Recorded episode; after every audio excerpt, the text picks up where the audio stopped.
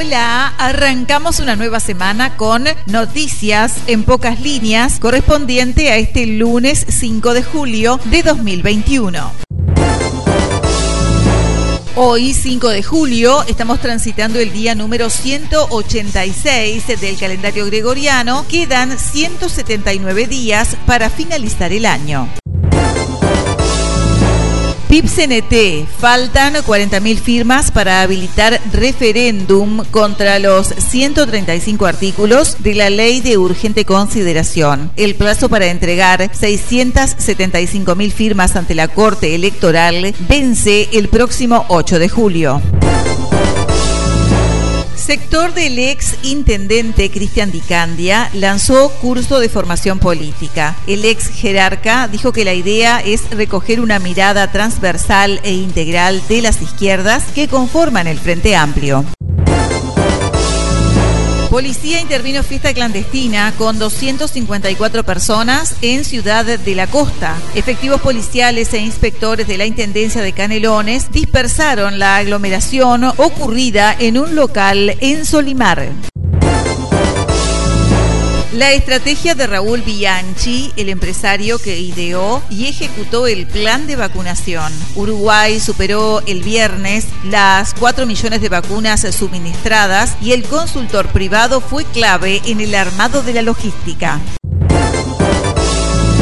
Coronavirus en Uruguay, el Sistema Nacional de Emergencias informó este domingo que se detectaron 547 nuevos casos de COVID-19 en el país, en un total de 7.602 análisis llevado a cabo. De los 547 casos, 9 son del departamento de Colonia. También se confirmaron este domingo 26 nuevos fallecimientos con diagnóstico de SARS-CoV-2 y hasta el momento son 5.680 89 las defunciones con diagnóstico de COVID-19 en Uruguay. Actualmente hay 11.600 casos activos, es decir, personas que están cursando la enfermedad. 203 de ellas se encuentran en centros de cuidados críticos.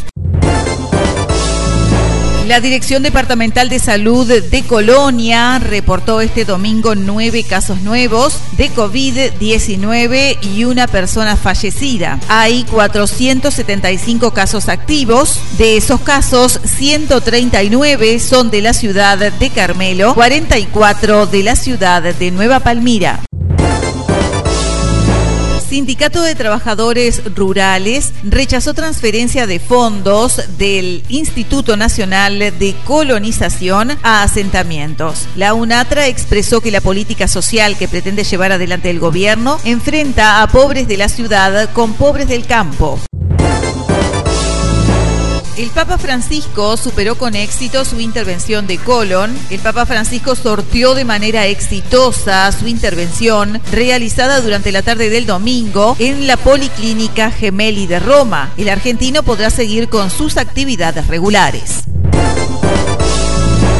A partir de la jornada de hoy vuelven los espectáculos públicos con protocolos sanitarios y el 30% del aforo de la sala. La Intendencia de Montevideo autorizó la realización de eventos al aire libre, esto incluye al Teatro de Verano y al Velódromo, pero el Teatro Solís, la Cita Rosa, la Verdi y otros escenarios continuarán cerradas. El resto de los espacios estatales o privados se reactivarán con los mismos protocolos sanitarios que funcionaron en etapas anteriores. Esto es un 30% del aforo total de los lugares, con el público siempre sentado en mesas de hasta cuatro personas o en butacas intercaladas. Se controlará la temperatura en la entrada y se respetará el distanciamiento social y el uso de barbijo, que solo podrá quitarse en el asiento en aquellas salas que tengan expendio de comida o bebida. No está en funcionamiento ningún pase especial más allá de los ensayos que se hicieron.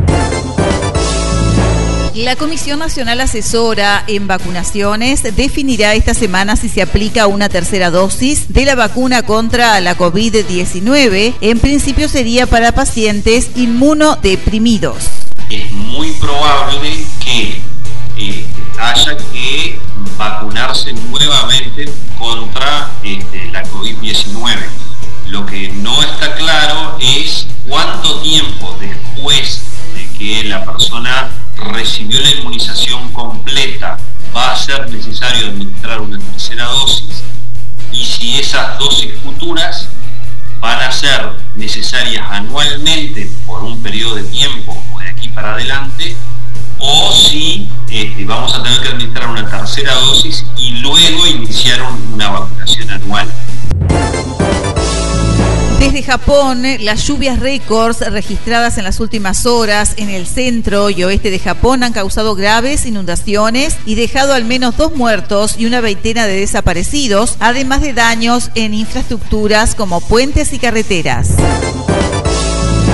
Incendio fuera de control, al menos cuatro muertos en el peor incendio de la historia de Chipre. Un hombre de 67 años fue detenido y puesto en prisión preventiva después de que un testigo asegurase que lo vio quemando maleza muy cerca del lugar donde se originó el incendio. Cuatro trabajadores agrícolas fueron hallados muertos en la jornada de ayer debido a un gran incendio en el sur de Chipre que el gobierno considera el peor de la historia del país y que avanza sin control por segundo día. Deporte. Al aire. Al aire. Nacional le, ganó 2 a 0 a Peñarol en un clásico histórico porque se volvió a jugar en el Gran Parque Central tras 92 años. Los goles Briano Campo y Camilo Cándido, dos de los tres jugadores del tricolor que llegaron en la madrugada a Montevideo desde Brasil por estar con la selección en la Copa América. Nacional alcanzó la cima del campeonato con 20 unidades. Tendrá que esperar que Plaza Colonia no le gane a Progreso en la jornada de hoy para seguir siendo el único líder del torneo Apertura. El cuadro de Mauricio Larriera llevó a cabo un discreto encuentro. En la primera parte apenas se destacó Pablo Cepelini por un tiro libre que obligó a una buena tapada de Sergio Rochet por la distribución de la pelota y la colaboración en la marca. En el complemento se vio lo mejor de Peñarol. Larriera mandó a la cancha a Facundo Torres por Cristian Olivera. El Cuervo, que llegó al mediodía a Montevideo desde Brasil, fue el futbolista más destacado. Cada vez que agarró la pelota fue un dolor de cabeza para los defensores de Y generó faltas. Peñarol llegó a su segundo encuentro sin conocer la victoria y dejó pasar una buena oportunidad de ponerse a tiro en el torneo de apertura donde hasta esta novena fecha era el único invicto. Copa América, Uruguay el sábado sumó una nueva decepción al quedar eliminado con Colombia por penales. La Celeste hizo un poco más de méritos para ganar en los 90 minutos, pero fue irresoluta en ataque y el 0 a 0 llevó a la definición desde el punto blanco, en donde fallaron José Jiménez y Viña.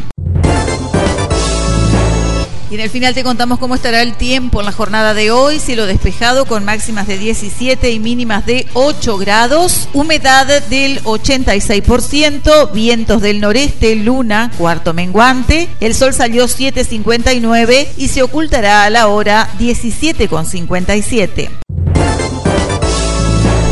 Y hasta aquí hemos compartido las noticias en pocas líneas correspondiente a la jornada de este lunes 5 de julio de 2021. Un encuentro similar mañana a esta misma hora. Por su atención, muchas gracias.